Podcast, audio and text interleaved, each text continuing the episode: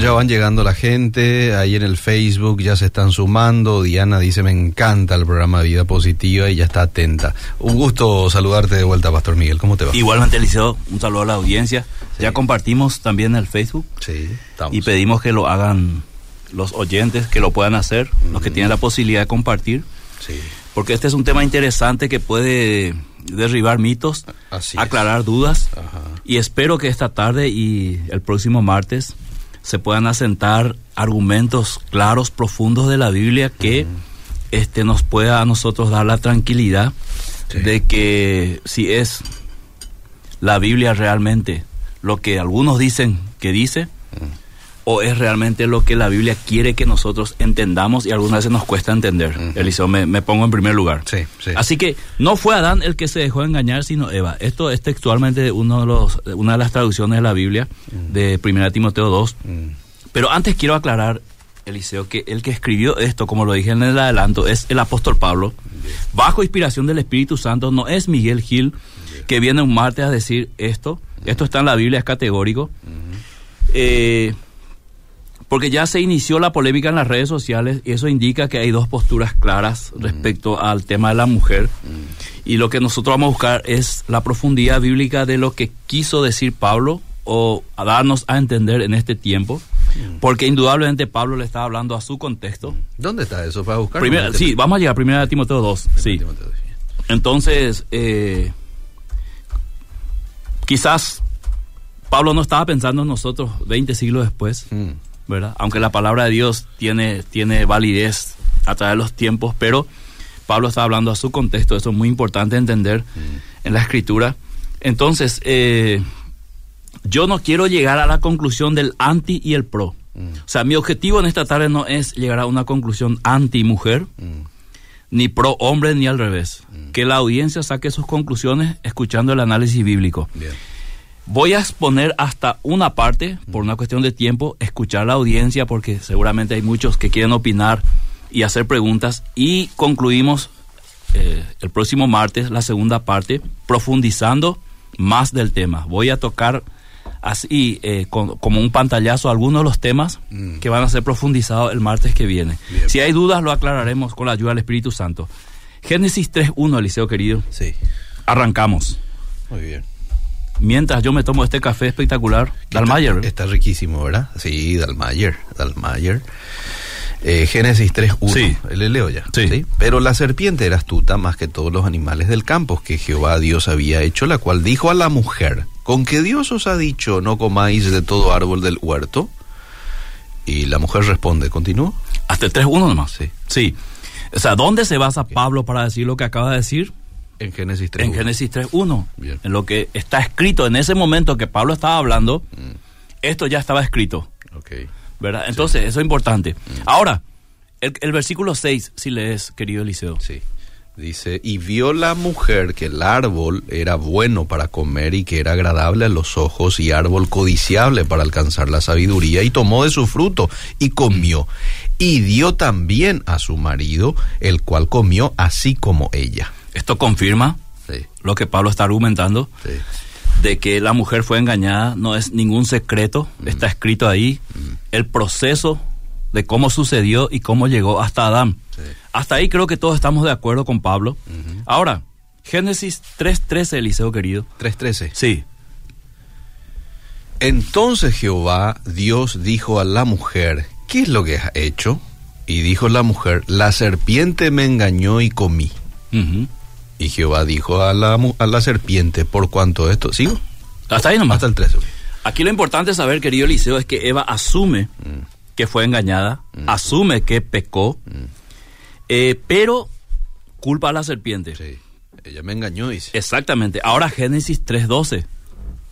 Y el hombre respondió, la mujer que me diste por compañera me dio del árbol y yo comí. Hasta ahí. Entonces, luego Dios confronta a Adán, asume que él falló, reconoce, pero culpa a la mujer. Luego la mujer culpa a la serpiente.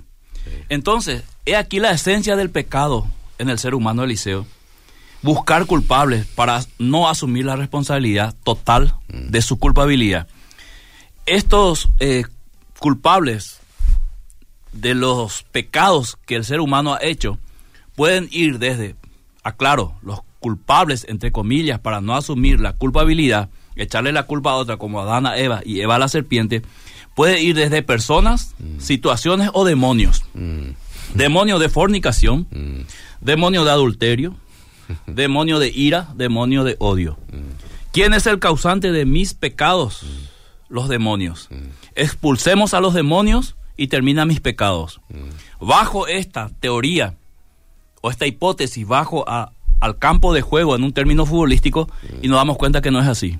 Que no termina con la expulsión de demonios, sino que el hombre tiene que asumir su responsabilidad. Y esto inicia en el Génesis, en la caída, y esto se ve a lo largo de la Biblia, como dijimos el último martes que estuve aquí, que entender la Biblia, analizarla, estudiarla, eh, necesariamente nos lleva a un contexto general donde el tema se repite a lo largo de la Biblia de la misma manera, más avanzado hacia el Nuevo Testamento y totalmente iluminado o revelado en el Nuevo Testamento, que es lo que pasa con la culpabilidad del hombre si leemos Romanos 1, Romanos 3. Mm. Ahora, Adán tenía conciencia de lo que hacía mm. y lo que estaba comiendo, él sabía que era el fruto prohibido, mm. ¿verdad? Entonces, eso le lleva a ser más responsable que Eva. Primer punto para anotar, Liceo. O sea, si yo sé de antemano cuál fruto es prohibido, y cuando me dan y yo lo como, yo lo como conscientemente. Y esto voy a demostrarlo bíblicamente de que Adán estaba consciente en el momento que come el fruto, sabiendo que el fruto que le estaba dando Eva era el fruto prohibido. Mm. Entonces, tiene más responsabilidad. Entonces, Dios le dice a Adán, Génesis 3:17, si lees por favor Eliseo. Sí. Dice, y al hombre dijo, por cuanto obedeciste a la voz de tu mujer y comiste del árbol de que te mandé diciendo, no comerás de él, maldita será la tierra por tu causa. Hasta ahí, hasta ahí. Luego también le dice a la mujer la consecuencia y también a la serpiente. Es decir, que ninguno de los dos, ni Eva ni Adán, se quedaron sin responsabilidad por lo que han hecho. Mm. Por sus acciones Dios envía una consecuencia y detalla a cada uno las consecuencias particulares mm. y generales que eso ocasiona o ocasionaría eh, a sus generaciones. Y de por ende la Biblia desde ahí para adelante muestra que esas consecuencias hasta hoy se manifiestan. Mm. Así que tenemos que arrancar por eso. Entonces, Dios enfrenta ambas conductas mm. Establece las consecuencias, la, implicando lo que es particular y general para su descendencia. Mm. Ahora, para conocer el sentido de lo que pasó aquí en Génesis 3, en todo el trayecto de la Biblia, debemos ir a Santiago 1, 14 y 15 si lees. Y ahí nosotros podemos entender, ah, esto que ocurrió en Génesis 3, de la caída de Adán y Eva, de todo ese proceso que trae todo el Antiguo Testamento, el apóstol Santiago lo revela de una manera más específica, lo que diríamos una revelación progresiva. Mm. Eh, aclarando en el Nuevo Testamento, y dice así, Santiago 1, 14, 15. Dice, eh, sino que cada uno es tentado cuando de su propia concupiscencia es atraído y seducido. Entonces la concupiscencia, después que ha concebido, da a luz el pecado y el pecado siendo consumado da a luz la muerte. Es decir, que en un sentido, cuando escuchamos a Pablo decir, Eva fue engañada, podemos en primer lugar, en primera instancia, pensar, ah, fue engañada, no es que pecó, fue engañada y luego ella engañó a Adán. No es esto lo que la Biblia está describiendo. Mm. La palabra engaño que Pablo utiliza lo está utilizando en un sentido de que ella accedió al error creyendo las mentiras a pesar de tener la base de la verdad, que ocurre hoy con muchas personas. Muy bien. Entonces, si miramos el enfoque general de Pablo, mm. Pablo dice que Adán representa a la humanidad caída. Mm. Nunca Pablo dice que Eva representa a la humanidad caída. Entonces, para aquellos que están pensando que este versículo finaliza culpando a Eva directamente de la desgracia del ser humano, deberían estudiar a profundidad la Biblia y entender que ese no es el enfoque de Pablo. Entonces, si ese no es el enfoque general, a mí me obliga como estudioso de la Biblia a achicar el enfoque porque Pablo apunta a Eva en ese sentido del versículo que ya vamos a leer en primera de Timoteo 2. Entonces, teniendo este contexto, en esta introducción, esta base, yo voy entendiendo de que Pablo a lo largo del Antiguo Testamento y en sus cartas, especialmente en aquellas partes como Romano, en que expresa eh, el, en forma global el pecado humano, él apunta a Adán. Mm. Entonces, y no a Eva. Ahora bien, este Adán lleva en sí mismo por ser cabeza la responsabilidad del pecado. Y esto incluye, en esta, en esta responsabilidad, incluye el error de Eva. Mm. Siempre nos hacemos la pregunta, ¿qué hubiese pasado si Adán se negaba? Mm. No sabemos, quizás Dios le, le dé otra esposa, no sabemos. Lo que sí que él también este, cayó, pero la responsabilidad como cabeza de ese matrimonio recae sobre Adán y Pablo apunta a este Adán, a pesar de que Eva inició el proceso del pecado, diríamos. Entonces, a partir de ahí estamos nosotros ahora en condiciones de analizar la situación sin fanatismo, Eliseo, Claro. ni un anti-mujer, así entre comillas, Mm. anoté esto acá, no ser un anti-mujer, porque yo creo que hay una tendencia hoy de un sector del cristianismo anti-mujer, o sea, todo lo que hacen las mujeres está mal, Mm. ¿verdad? Mm. Después voy a especificar algunas cosas, pero ya desde el punto de vista, cuando vos mencionás a una mujer que está predicando, Mm. ya a partir de ahí un sector del cristianismo ya le pone la X Sí. y dice, esto está mal, no quiero escuchar, ¿verdad? Esto es antibíblico, esto es herejía y ya te salen con versículos Mm. eh, algunos totalmente fuera de contexto, otros repiten lo que escucharon por ahí en un video de YouTube, o lo que leyeron en una frase, sin profundizar la historia del contexto judío, especialmente sin estudiar el Antiguo Testamento, para poder entender el Nuevo Testamento. Entonces, a partir de acá nosotros estamos en condiciones de analizar la situación sin ese fanatismo, que para mí es un extremo de paso, eh, y que la Biblia no defiende ese fanatismo ni mucho menos la promueve. Es decir, si alguien piensa que va a tener este apoyo bíblico en una discriminación a la mujer, está totalmente equivocado. Si alguien cree que defender una postura anti-mujer, la Biblia le va a apoyar, está totalmente equivocado y hay forma de demostrarlo. Desde el Antiguo Testamento pasando por el Nuevo Testamento. Entonces, ahora sí, analicemos desde esta realidad, con esta introducción, este fundamento que pusimos, lo que está sucediendo en 1 Timoteo 2. Para una mejor comprensión, hay que entender el enfoque que le da la Biblia a la mujer. Mm. No irme a este versículo solamente Mm. y analizar ahí, sino todo El enfoque que le da la Biblia a la mujer es muy importante para lo que yo pueda entender de ese versículo. Inmediatamente después de la caída, por ejemplo, viene la profecía de la simiente de la mujer. Mm.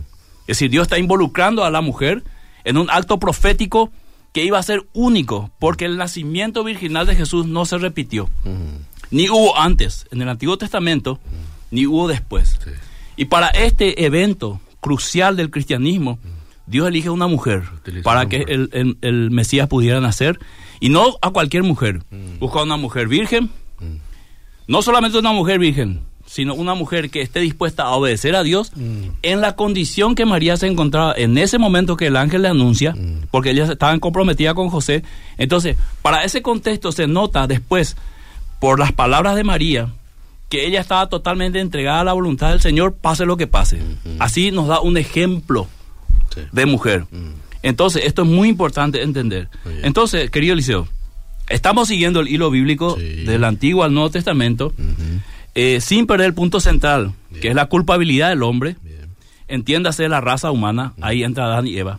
Ahora sí, vamos al pasaje de 1 Timoteo 2, Sí. donde hay varias interpretaciones, querido Eliseo. Bien.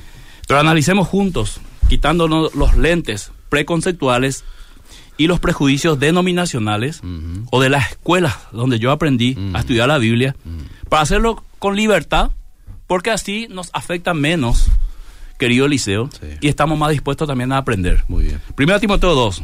Sí. Le leo del versículo 1. Sí.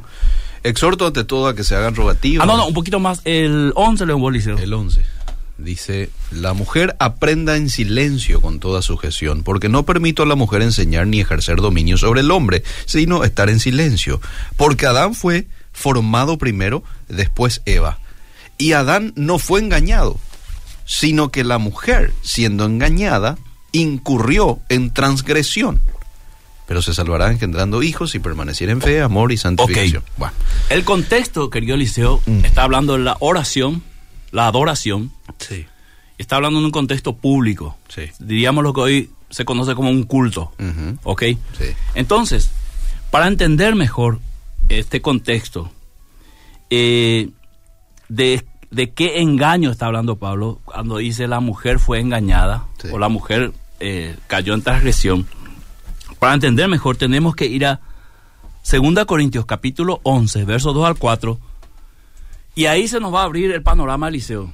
A ver. Y ahí, una vez que se nos abre el panorama, ya todos se van a sentir como en un carril Mm. para viajar por este texto y entender qué es lo que la Biblia nos quiere decir o qué es lo que Pablo estaba diciendo a su audiencia. Ajá. Segunda Corintios capítulo 2, 4.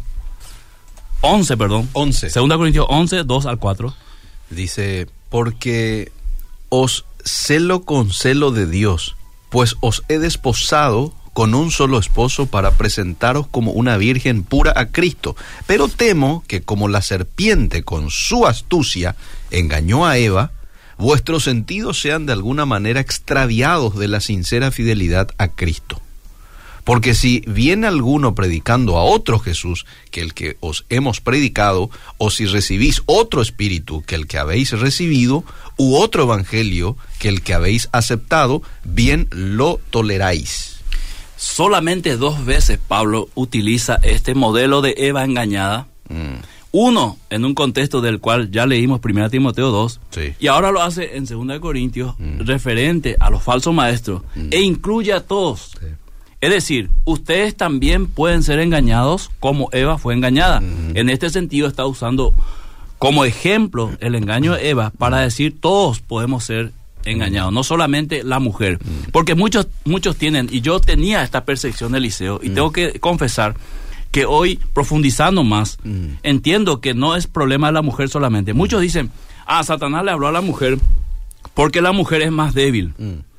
No, yo he encontrado mujeres mucho más fuertes que hombres, ¿verdad? sí. David fue un débil, mm, ¿verdad? Eh, y encontramos mujeres fuertes en la Biblia.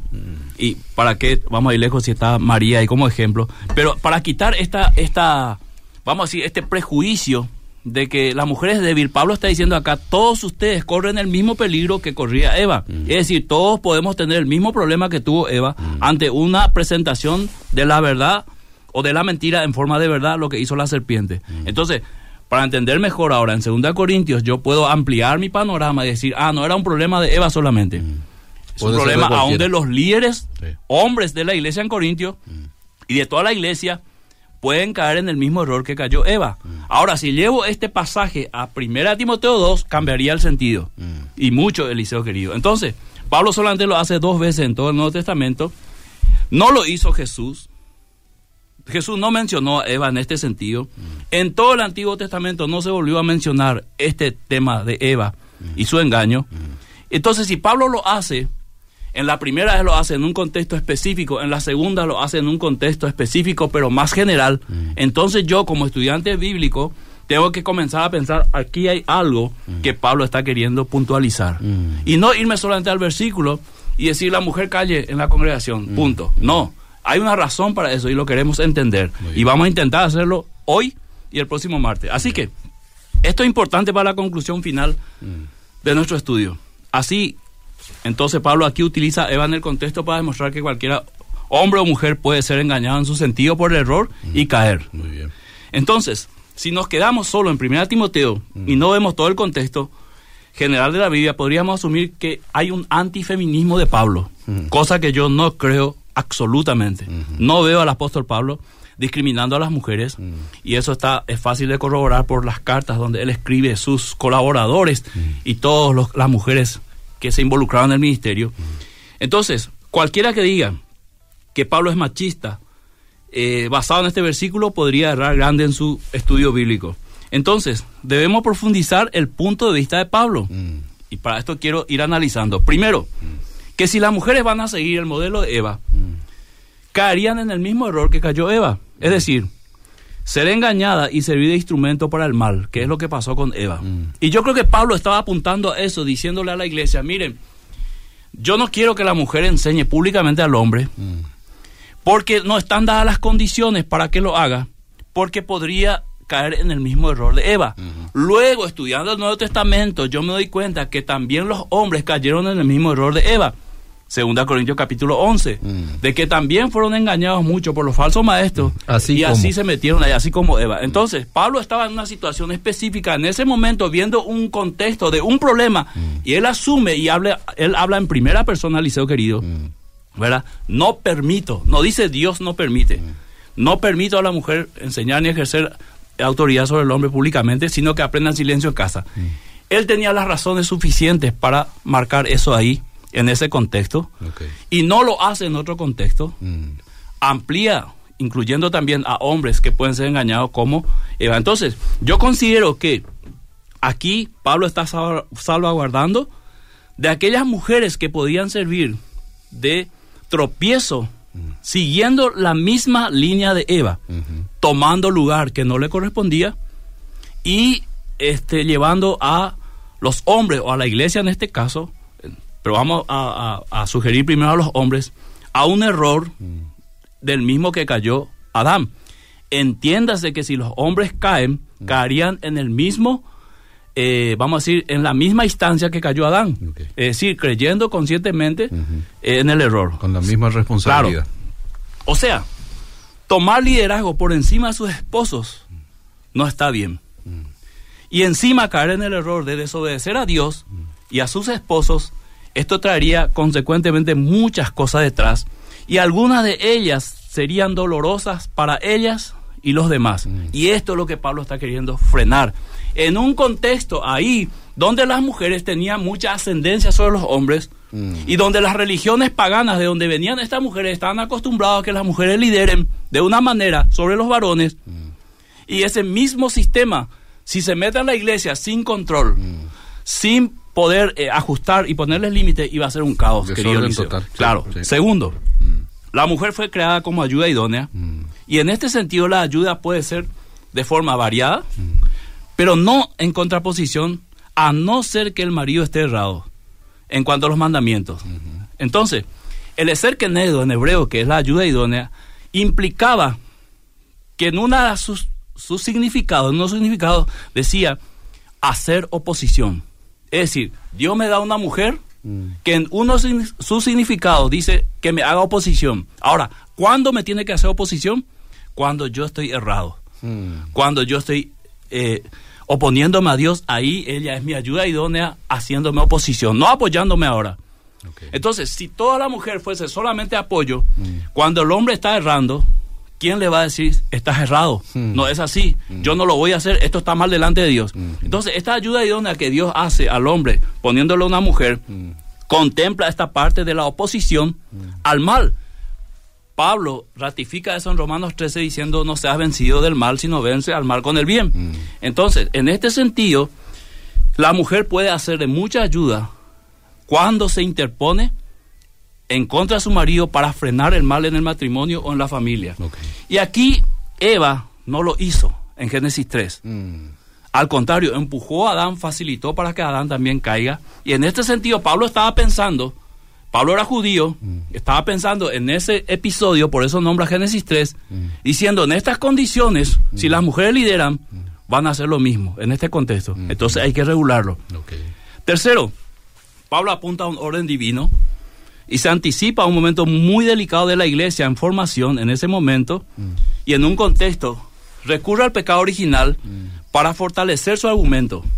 Esto nos da a pensar que el contexto lo obligaba a hacerlo, lo que estaba sucediendo en ese momento. Es decir, parece que las mujeres querían tomar liderazgo y enseñar a los hombres sin estar sujetas, que es el punto central de la pro- prohibición. Ahora, Liceo querido, ¿cuál es la lógica de este argumento que estoy presentando? Uno, que nada se prohíbe si no hay posibilidad de pecar o violar un orden o mandamiento. O sea, ¿para qué yo te voy a prohibir tocar el- el- la pantalla Mm. si no hay un peligro que al tocar con tus dedos esa pantalla LED tenga algún inconveniente? ¿Para qué yo le decía a nuestra sonidista Keren Mm. que no apague el micrófono, Mm. si no implica que al apagar el micrófono corta la transmisión Claro. y la audiencia se pierde lo que decimos. Entonces, si aquí Pablo está prohibiendo que la mujer tome liderazgo y enseñe, es porque hay un peligro de una violación a un mandamiento, a un orden que traería consecuencias. Por eso Pablo lo hace. Dos, que la prohibición es específica dentro de un contexto específico que es una reunión pública. Aprenda o pregunte a su esposo en casa, dice. O sea, ahí pueden dialogar. Pero en ese momento público, que el varón tome el lugar y enseñe el varón. Ya que el contexto general de la Biblia, perdón, la culpabilidad y el engaño recae siempre sobre ambos, no sobre la mujer, como algunos dan a entender. Entonces, esto, esto es fundamental, Eliseo. Sí. En todo el contexto de la Biblia, incluyendo este versículo, o más bien sacando este versículo, La responsabilidad de la debilidad, la caída y la posibilidad de ser engañado por Satanás recae sobre los dos, no solamente sobre la mujer. Ahora, en cuanto al liderazgo, encontramos que la Biblia apunta al varón Mm. sin discriminar a la mujer. De hecho, en todo el Antiguo Testamento hubo mujeres líderes. En el Nuevo también, Romanos, el último capítulo, pueden leer, y van a, van a encontrar ahí algunas mujeres que lideraron. Entonces, si el- la Biblia apunta al liderazgo del hombre sin discriminar a la mujer, quiere decir que la Biblia no es machista Mm. y quiere decir que las puertas a la mujer no están cerradas. Ahora, si las puertas no están cerradas, están abiertas, están abiertas bajo ciertas condiciones. Y eso es lo que tenemos que entender, querido Eliseo, ojalá lo entendamos todo. Entonces, es más, en el concepto bíblico de liderazgo masculino, el hombre no puede ejercer un liderazgo como el pastorado si la mujer no está activamente participando. Mm. Te pido que leas 1 Timoteo 3. Sí. Y ahí vamos a ver que para aquellos que dicen que solamente el hombre puede liderar, esto no es tan cierto bíblicamente hablando. El hombre puede liderar si la mujer se involucra con él, Mm. a no ser que el hombre sea un viudo, separado o soltero. Mm. Pero ahí hablan en un contexto matrimonial de 1 Timoteo 3 los requisitos para un pastor. El versículo 2. Uno para adelante. Sí, eh, pero es necesario que el obispo sea irreprensible, marido de una sola mujer, sobrio, prudente, decoroso, hospedador, apto para enseñar. Sí, Eh, seguimos. No dado al vino, no pendenciero, no codicioso de ganancias deshonestas, sino amable, apacible, no avaro, que gobierne bien su casa, que tenga a sus hijos en sujeción con toda honest- honestidad, eh, no un neófito. Sí. Hasta, hasta ahí puede Bien, ser, Eliseo. Hay bien, dos elementos bien. muy importantes ahí, Eliseo. Sí, Marido de una sola mujer. marido de una sola Habla de matrimonio, Sí. participación activa de la mujer en el liderazgo Sí. y este que tenga el cuidado de su casa y sus hijos en sujeción. Sí. Pregunto yo, ¿es imposible que un hombre solo pueda hacer estas dos cosas, No. estos dos requisitos? Sí. Necesita a la mujer. Entonces vemos en una manera tácita, si queremos decirlo, vemos la participación activa en el ministerio. ¿Cierto? Por eso es que normalmente las iglesias y denominaciones ordenan a ambos en el ministerio sin que esto implique que ella lidere como pastor. Pero al liderar él, necesita que ella se apegue a él para que el ministerio pueda funcionar en base a los argumentos que presenta el mismo Pablo en 1 Timoteo capítulo 3. Mm. Si uno anhela obispado, es necesario estos requisitos, bla, bla, bla, bla, marido de una sola mujer, Mm. y que tenga a Que su hijo en sujeción. sí. Esto es imposible hacerlo solo, sin la participación de la mujer. Lo digo yo como pastor, Sí. para que yo pueda desarrollar mi ministerio. Sí. Si mi esposa me pone freno de mano, Mm. si mi esposa me dijo, bueno, dejo de cuidar, me dice, dejo de cuidar a los hijos y no quiero saber más nada de vos en el matrimonio, me voy al más liceo querido. Sí. Entonces, esto hay que entenderlo para poder sustentar más lo que estamos diciendo. Entonces, querido Liceo, ahora bien, para terminar esta primera parte y dar lugar a la audiencia, debemos observar por la Biblia que Pablo no apunta únicamente a las mujeres diciendo que solo a ellas les puede engañar Satanás, sino que en la misma segunda carta a Timoteo capítulo, capítulo 3, verso 13, vemos que dirige esta misma premisa a los hombres. Segunda Timoteo 3:13, si me puedes leer por favor. Sí. Ahora solamente a los hombres. segundo de Timoteo 3.13. 3:13. Dice, mas los malos hombres y los engañadores irán de mal en peor engañando y siendo engañados. Ahí está. Irán de mal, pero engañando y también siendo engañados. Entonces, no podemos decir que solamente Pablo está utilizando este argumento en contra de las mujeres, sino que él utiliza también este argumento que los hombres pueden ser engañados, engañando también a otros. Así que el engaño satánico va a la par tanto para la mujer como para el hombre. Entonces, cerramos con un silogismo bíblico, Eliseo querido. Mm, Y lo decimos así. Adán y Eva fueron los primeros seres humanos. ¿Ok? sí. Eh, perdón, todos los seres humanos son pecadores. Mm, Adán y Eva fueron los primeros seres humanos. Sí. Por lo tanto, Adán y Eva son pecadores. Claro. Esto es lo que la Biblia en resumen nos presenta, querido Eliseo. Mm. Ahora, en la segunda parte profundizaremos Mm. el liderazgo de la mujer desde un- una perspectiva bíblica, el empoderamiento de la mujer en el siglo XXI Sí. desde una perspectiva bíblica Sí. y el pastorado de las mujeres desde una perspectiva bíblica. Ah. Ahora tenemos que sentar esta base para poder llegar allá, o si no, no vamos a entender el contexto Mm. y también la audiencia se tiene que manifestar. Muy bien, eh, qué buena exposición, qué buena exposición, que lo vamos a volver a desarrollar de hoy en 15, ¿verdad? De hoy en 15, De hoy en porque, 15. porque de hoy en 8 es... Es, es feriado en Ipacaray. Es fecha Sí, feliz, sí. eh, del cumpleaños aquí del querido pastor. Sí, no me dejan venir, Eliseo. Sí, sí, no, usted tiene que quedar ese día en casa, seguramente habrán sorpresas, así que quede tranquilo y lo vamos a eh, emitir en una segunda parte de hoy en 15. De hoy en 15, Voy con los mensajes de nuestros oyentes. Saludos, aquí estamos escuchando, gracias por la excelente explicación. Eh, consulta, ¿puede un siervo de Dios pastorear sin una mujer? Es decir, siendo soltero, entiendo que todos necesitamos a alguien que nos refrene en momentos de tentación, Sí. debilidad, para no caer en pecado. Respondo, bíblicamente hablando, Pablo lo hizo.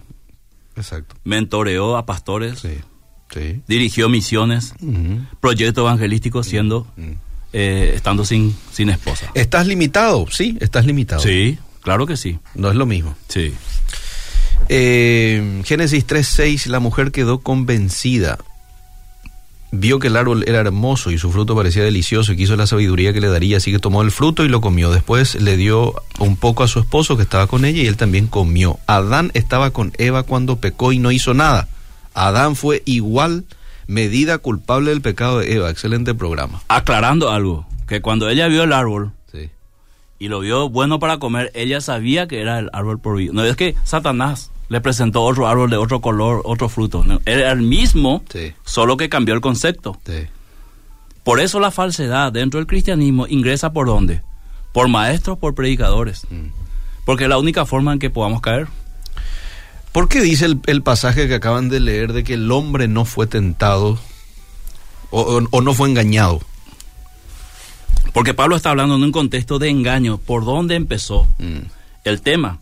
Eso no significa, y volvemos a aclarar, de que Eva, eh, perdón, eh, Adán estaba totalmente dormido y le sorprendió Eva y Adán no tiene nada que ver. No es eso lo que Pablo presenta, sino hace el proceso y describiendo por dónde vino el engaño. Porque el engaño vino por Eva. claro.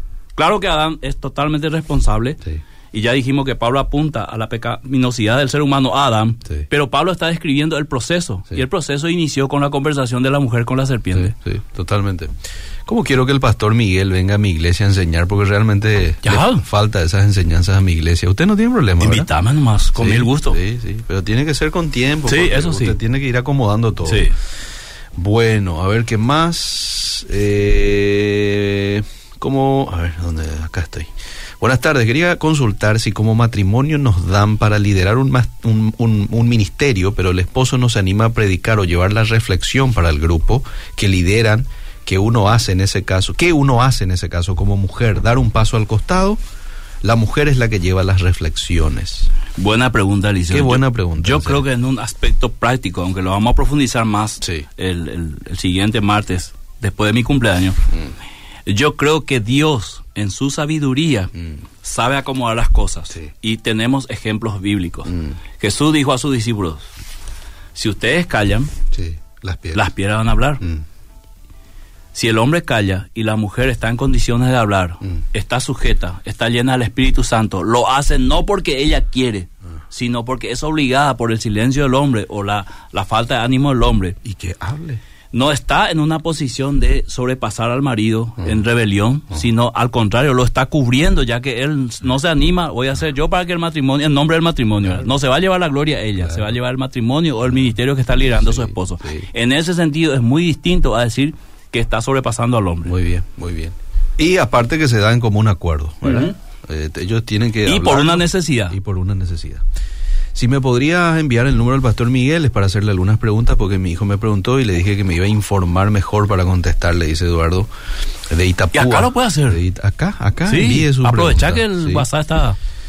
Pastor, se predica mal cuando se dice que Eva cayó porque su marido no le cuidaba. ¿De qué le iba a cuidar? No había pecado aún. Bueno, es, eh, Eh. eh, eso ya son aplicaciones prácticas del liceo. Pero ya habrás escuchado lo sí, que sí, se sí, habla, sí, que su marido eh, estaba la en responsabilidad otra, sí. sobrada. Yo, yo particularmente veo en el texto de Mm. Génesis 3 y a lo largo de la Biblia Mm. que la responsabilidad fue de ambos. Mm. Y de hecho Dios responsabiliza a ambos, Mm. ¿verdad? Y entonces los detalles ya no importan cuando ambos fallaron. Mm. Te doy un ejemplo. Mm. Si un esposo engaña a su esposa, el detalle importa, porque ella sí le fue fiel. Sí. Ahora, si ambos se, son infieles, los detalles no importan. Sí. Porque ambos están cometiendo el mismo pecado. Claro que uno dirá como Adán, bueno, ella me descuidó, eh, todo lo que quieras, pero el pecado está a la vista. Muy bueno. Eh, voy a los mensajes del Facebook porque también hay mensajes allí. Te leo dos, tres y después eh, yo no sé Ya. si usted va a seguir desarrollando o ya lo no, vamos no, a dejar vamos para a, los oyentes, los oyentes, bien. Dice... A ver, aquí se me está cargando. Mientras se me carga todo, voy con los mensajes del WhatsApp. Eh, qué, qué gusto escuchar al pastor Miguel. Bendiciones. Para mí es muy claro cuando dijo el apóstol Pablo, eh, cuando dijo que se salvará engendrando hijos, porque solo un hombre puede, porque solo un hombre puede engendrar. Así que ahí dice que puede hacer como un hombre que puede hacer como un hombre, Fidelino. No entiendo muy Ah. bien cómo lo planteó Fidelino. A ver si nos ayudas un poquito. Sí, aclarar un poquito mal, Sí. muy técnico. ¿verdad? Dice, y para mí es muy claro cuando dijo el apóstol Pablo, cuando dijo que se salvará engendrando hijos, porque solo un hombre puede engendrar. Ha- Hablará en el Bueno. sentido matrimonial. O sea, sí o sí necesita un hombre para engendrar hijos. Claro, sí. Bueno, Es que el ministerio principal de la mujer es eso, querido sí, sí, sí. Sí. Bueno, ahí lo que está diciendo eh, Keren, que ahora ya no por el in vitro, dice. Buenas tardes, una consulta. Todo mal se le atribuye al diablo, dice. Excelente ponencia, una consulta. Eh, ¿Por qué no había mujeres sacerdotes y tenían un patio exclusivo para mujeres en el templo de Salomón? El servicio del templo era enteramente por hombres. ¿Por Sí. qué eso? Bueno, Dios lo estableció así, Eliseo. Porque en ese momento entendamos que Israel es sombra de lo que viene en el Antiguo, en el Nuevo Testamento, Mm, por una necesidad en la revelación progresiva. Mm. Pero en el Nuevo Testamento el sacerdocio es universal de los creyentes. Ojo con eso, querido Eliseo. Mm. ¿Qué significa eso? Bueno, lo ampliaremos en el próximo programa, pero era necesario Dios siempre poner los fundamentos mm, y entender que algunas cosas para ese contexto era necesario. mm, Porque la santidad del hombre pasaba por otras cosas. Mm. Y entre esas cosas había la impureza de la mujer, mhm, que en un periodo de 5 a 7 días, y el Antiguo Testamento lo dice en Levítico. Entonces, ¿cómo haría un sacerdote si cada mes iba a ser impuro y no va a poder ministrar? Mm. Sin embargo, el sacerdote Ah. podía ministrar todo el tiempo, a no ser que se vuelva impuro tocando muertos. ¿Entendés, querido ya, ya, ya. Qué, qué claro estaba para Dios el orden, ¿verdad? Sí. Por, por eso es que va en el Génesis ahí, el primerito se le va a Adán, Adán. y le hace a él la pregunta, ¿verdad? Eso es interesante y después va a la mujer, cuando en realidad la mujer fue la que primero accedió, Sí. eh, pero primero va a Adán. ¿Sabes qué pasa, Liceo? Y a lo mejor aquí eh, explota el Facebook y el WhatsApp y todo se viene abajo. Ah. Y probablemente las mujeres van a salir ahora, todavía tienen tiempo para esperarme Ani- frente a Obedira. Anímate. Es que el orden nos incomoda, Liceo, Mm. porque tenemos la tendencia de romper el orden. Mm. Tenemos la rebelión innata en nosotros. Ah. Entonces, cuando Dios ordena algo, Ah. Dios lo hace por nuestro bien. Ah. Es lo mismo que vos le digas a tu hija, bueno, vas a ver la tele hasta las 6 de la tarde, Ah. te vas a bañar, vas a merendar y vamos a hacer la tarea a las 9 de la cama. Ese es un orden Sí. establecido para qué? Sí, Por el bien de ella, sí, por su salud, por su bienestar, por muchas cosas. Pero seguramente que a ella no le va a gustar ese orden. Mm. Bueno, eh, con Dios sucede la misma cosa. Mm. No le gusta a las mujeres, o por lo menos a algunas, este orden de que el hombre es la cabeza, la autoridad, Mm. y que la mujer tiene que someterse. Pero todos ven desde un aspecto humano, desde una visión eh, sesgada por el pecado, que este orden no, no, es, es injusto. Pero Dios nunca está pensando en un orden que pueda lastimar o herir, sino Dios está pensando en un orden en equipo. Imagínate, Génesis dice, no es bueno que el hombre esté solo. Dios está pensando en el bien del hombre. Le haré una ayuda idónea. Pregunto a los hombres casados, Ah. ¿tu esposa es un bien o es un mal? Es un bien. ¿Y qué dice el proverbio? Mm. Este, ¿El que haya esposa? haya el bien. Sí. ¿Y la benevolencia de quién? De Jehová. de Dios. Sí. Entonces, si entendemos de esa manera el obrar de Dios y todo el contexto de la Biblia, siempre vamos a entender que todo lo que Dios hace es con un propósito para ayudarnos. Entonces, Dios puso a la mujer para ayudar al hombre, no solamente a hacer cosas, sino para oponerse cuando él está errado. Y eso el hombre lo tiene que entender. Yo soy autoridad. Sí, pero vos sos autoridad. Cuando vos estás errado, la mujer ejerce autoridad sobre vos, oponiéndose a tu mal, a tu desobediencia, para decirte, estás equivocado, mi esposo, y no vamos a hacerlo así. Si lo entendemos eso, ¿Sabes lo feliz que van a estar los matrimonios, Eliseo? Van a cenar hoy, van a celebrar. Ahora entiendo, mi amor, vos sos una ayuda, había sido. Sí. Yo siempre pensé que era mi estorbo, mi clavo. o mi enemiga. Mi enemiga. No, no, es cierto. Bueno, Cirila saluda, buenas tardes, bendiciones para todos. Me encanta este programa, dice Diana. Gustavo también saluda. Eh, Betani, saludos de Gusto- eh, José Augusto Saldívar. Walter Enciso, eh, saludos para el pastor Miguel, dice Nicolás. Eh, asimismo es, Adán como cabeza del matrimonio fue responsable, por eso es que a Dios llama a Adán primero y se escondieron, dice. Saludos y bendiciones de Lambaré, Pablino Arévalos. Eh, muy clara la enseñanza, Pastor Miguel, dice Diana. Eh, Pastor Gil, todo que quiera enseñar debe estar sujeto a los mandamientos de Dios, dice Lucía. Pastor, un abrazo grande para los dos. Pregunto, ¿está bien que las mujeres puedan predicar en el púlpito con consentimiento del pastor? Algo usted ya respondió a esto, sí, pero esto ya va para el... vamos a profundizar La segunda más parte, de hoy sí. en 15. Sí. Eh, primera carta a Timoteo, capítulo 3. Si alguien aspira al cargo de obispo, no hay duda de que ambiciona algo muy eminente. Es necesario pues que el obispo sea irreprochable, casado una sola vez, casto, dueño de sí. Bueno, ¿cuál es la pregunta acá de Gustavo? A ver, voy a, voy a ampliar un poquito eso. Vos sabés que llegan, llegan, llegan mensajes y se me va. Ahí está. Dice, no debe ser bebedor, que sepa gobernar. Eh, es necesario también que goce de buena fama. Bueno, probablemente Todo lo que es capítulo tres. Envió nomás eso. Sí. Muy bien. En otra versión. Sí, en otra versión. Yo le dije a mi hijo que Jesús era Dios encarnado y su pregunta era ¿por qué Jesús se apartaba a orar? ¿A quién? ¿Por qué se dirigía al Padre? Gracias. Porque era el Hijo de Dios Claro. y estaba en una naturaleza humana que necesitaba fortaleza espiritual. Mm. Eso lo podemos ver en Getsemaní más claro. Mm, Y por eso era necesario, con eso estábamos aprendiendo nosotros, que necesitamos un tiempo con Dios para fortalecernos y no salirnos del plan de Dios, como lo hizo Jesús.